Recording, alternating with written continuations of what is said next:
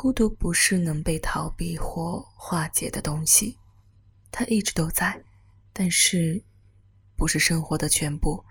就像旅行箱里那件必不可少的睡衣，你不需要随时都穿，但终有穿它的时候，并且它很实用。这里是美文调频，当文字遇上声音，给你不一样的精彩。我是主播秋晚。今天我们将要欣赏一篇来自陶立夏的文章。我说很孤单，你说没时间。去年秋天在威尔士旅行，背着旅行袋坐上火车出发，是我青山独往时。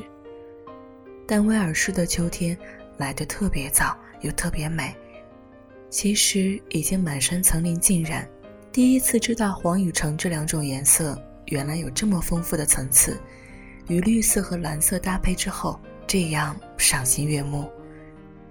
去斯诺登尼亚的前夜，在港口边的小镇过夜，那是一幢粉色小屋，楼下有宽敞的厨房和客厅，楼上是卧室和纯白色的浴室，暖气开的暖烘烘的。深夜有暴风雨要来。我早早去隔壁餐厅吃晚饭。入秋之后，天黑得很早，餐厅里很热闹，人声砌成一道厚厚的墙，将室外的冷风都挡住了。记得菜单上写着，本餐厅提供的所有野味都由小镇附近三点一英里范围内猎捕而来，有些可能会有弹片。三点一英里，这是份很精确的菜单。保险起见，我点了鱼。如果记忆没有愚弄我，头一盘是汤，甜点里有糖渍无花果，味道很好。吃完晚饭，在墙上层层叠叠的外套中挖出我的粉红风衣，顶着大风回住处，到厨房烧水泡了茶，上楼坐在卧室窗口看码头的船在墨色的风浪里起起伏伏。成串的路灯晃晃悠悠，暖气越来越足了。想起小时候，我的房间临近马路，无法安然入睡的晚上，我就看着流过天花板的各色灯光，聆听着各种引擎和车轮驶过路面的声音，猜想着这些车从哪里来，又要到哪里去，车厢里有多少人，如果是数人同行。他们是在交谈，还是各自沉默？如果交谈，他们会谈论什么？又或者只是一个孤单的驾驶者，那么他会不会把音乐打开？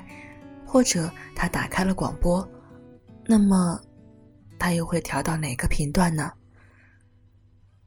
无数的可能，是无数条分叉的小径，将尚且年幼的我带往很远很远的。唯有凭借思绪才能到达的地方。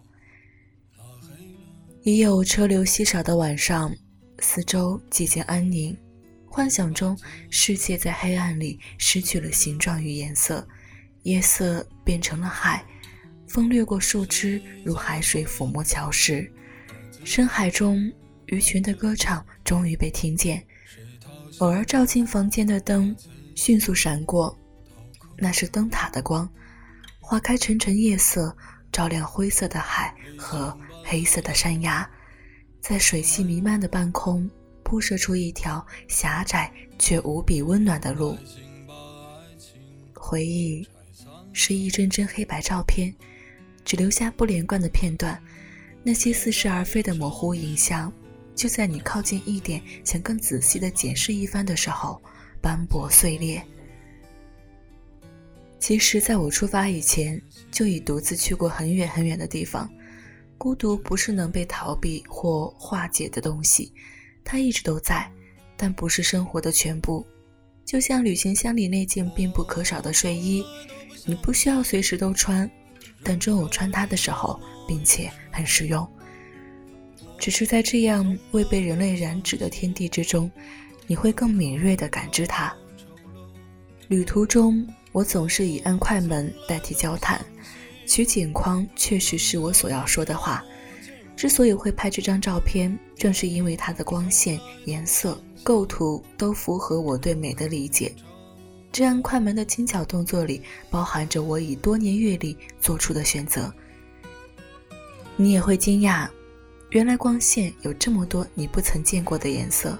晨曦与晚霞是不同的粉色，冰川的蓝有几十种，以及寂静。它们有这么多质地。像布料商店的货架上层层叠叠的布料，只有亲手触摸才能感觉它们纹路的微妙变化。第二天清晨出发的时候，锁好门，觉得应该和这间粉色的屋子合影留念。路过的小姑娘拿过我的相机，去路对面按快门。停了很久的大风突然又刮起来，我的头发瞬间盖到我脸上。后来发现焦点对在了我身后的墙上，但这是我那年秋天拍的最喜欢的到此一游照。我说这些废话，大概想说的是，旅途中有太多美好的、琐碎的、神奇的、平淡的经历，我好像没有那么多时间孤独。况且，孤独是人生中无法避免的事，如同饥饿，如同死亡，在我看来，它们都是中性词。是我们必须要经历的过程，又何必惧怕？